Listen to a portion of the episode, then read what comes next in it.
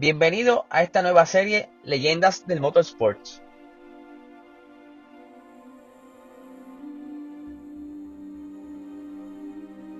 En esta ocasión estaremos hablando de James Clark, mejor conocido como Jim Clark, el escocés volador.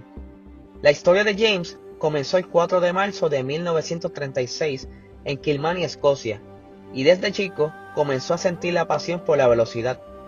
Con el paso del tiempo, los éxitos lo acercaron a lo más alto del deporte del motor, y así llegó en 1958 hasta quien fuera su inseparable socio Colin Chapman. Una prueba en un Lotus de Fórmula 2 fue lo único que el joven Jim necesitó para demostrar su talento.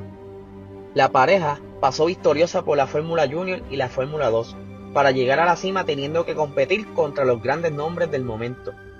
Tras un abandono en su debut en el circuito de Zandvoort en Holanda, en su segunda participación obtuvo un quinto puesto, pero lo que debiera haber sido festejado como un triunfo fue una angustia debido a que aquella fue una jornada negra para la categoría por la muerte de dos pilotos, Alan Stacy y Chris Bristow. En esta carrera siguiente, en Reims, fue nuevamente quinto y dos carreras después, en Oporto, subió el podio. Nada mal para hacer una quinta presentación. Al año siguiente, en 1961, tuvo otros dos podios y la primera de sus 27 vueltas rápidas en el circuito que lo había visto debutar un año antes y que más adelante sería escenario de sus más grandes días, Sandboard. La penúltima carrera de aquel año fue en Monza, donde Clark fue protagonista de un accidente que involucró a por entonces casi campeón Wolfgang von Trips. A raíz de ese accidente, el alemán no solo perdió la posibilidad de consagrarse campeón, sino que lamentablemente también perdió la vida junto a 14 espectadores. Por supuesto, llegaron acusaciones de todo tipo hacia el escocés, que debió soportar varios procesos judiciales hasta que finalmente fue asuelto en 1965.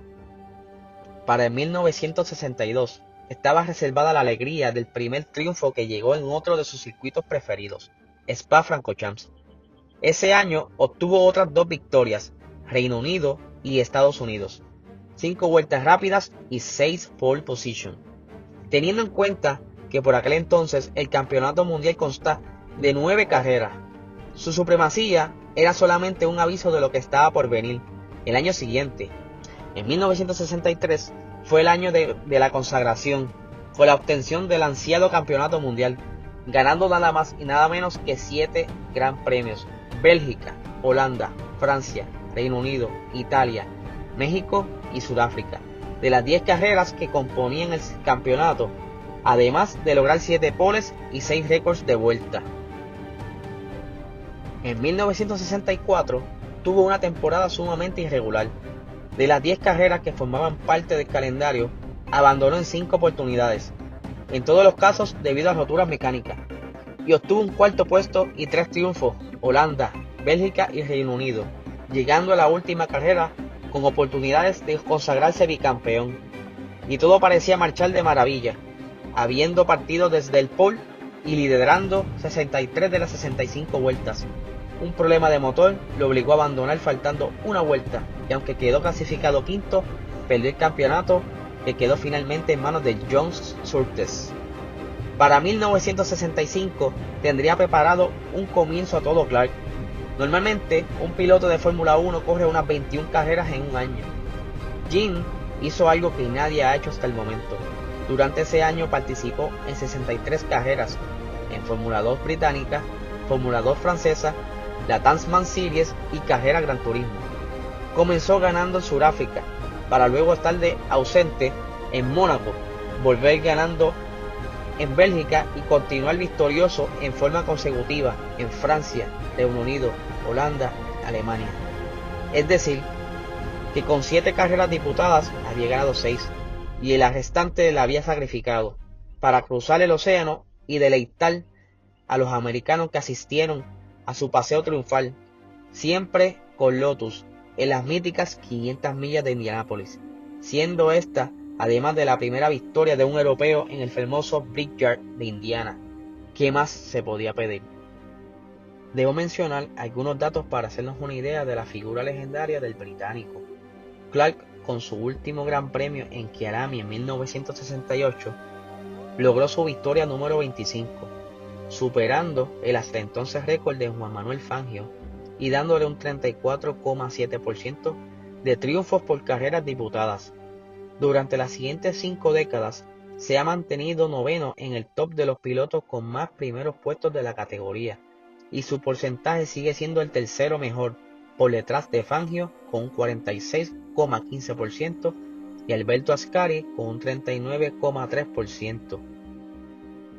Clark también está en el top 10 de porcentajes de carreras ganadas en una temporada. Su 70% de 1963, donde ganó 7 carreras de 10, solo lo superaron Ascari en 1952, quien ganó 6 carreras de 8, y Michael Schumacher en aquel glorioso 2004, donde ganó 13 carreras de 18. El escocés volador podría haber sumado 3 títulos más, en el 1962, 1964 y 1967. Y aunque casi siempre tuvo el auto más rápido, dejó clara su brillantez si lo comparamos con sus compañeros de equipo. El más que se acercó fue Graham Hill, que ya había ganado el Mundial en 1962 y 10 grandes premios cuando se unió a Clark en Lotus para el 1967. Aún así, en las 10 carreras en las que compitieron el mismo equipo, pocas veces pudo superar una amenaza. Su última carrera fue en Fórmula 2, en un Hockenheim bajo lluvia. Ese día, Clark no conseguía calentar los neumáticos. Le indicó su ingeniero, no esperes mucho de mí hoy, solo manténme informado dónde estoy y cuántas vueltas restan. Esas fueron las últimas palabras de Clark. Durante la vuelta 5, el auto de Jim se barrió, saliéndose de la pista a unas 170 millas por hora. Lamentablemente Jim muere a sus 32 años a causa de ese aparatoso accidente. Un supuesto fallo en una rueda fue lo que ocasionó que el Lotus número 48 perdiera el control chocando contra unos árboles. Muchos dicen que si James Clark no hubiera tenido ese accidente, hubiera continuado acumulando récords, ya que su destreza al conducir era única. Aún así, en el poco tiempo que estuvo compitiendo, logró tener grandes récords y hoy día es una leyenda.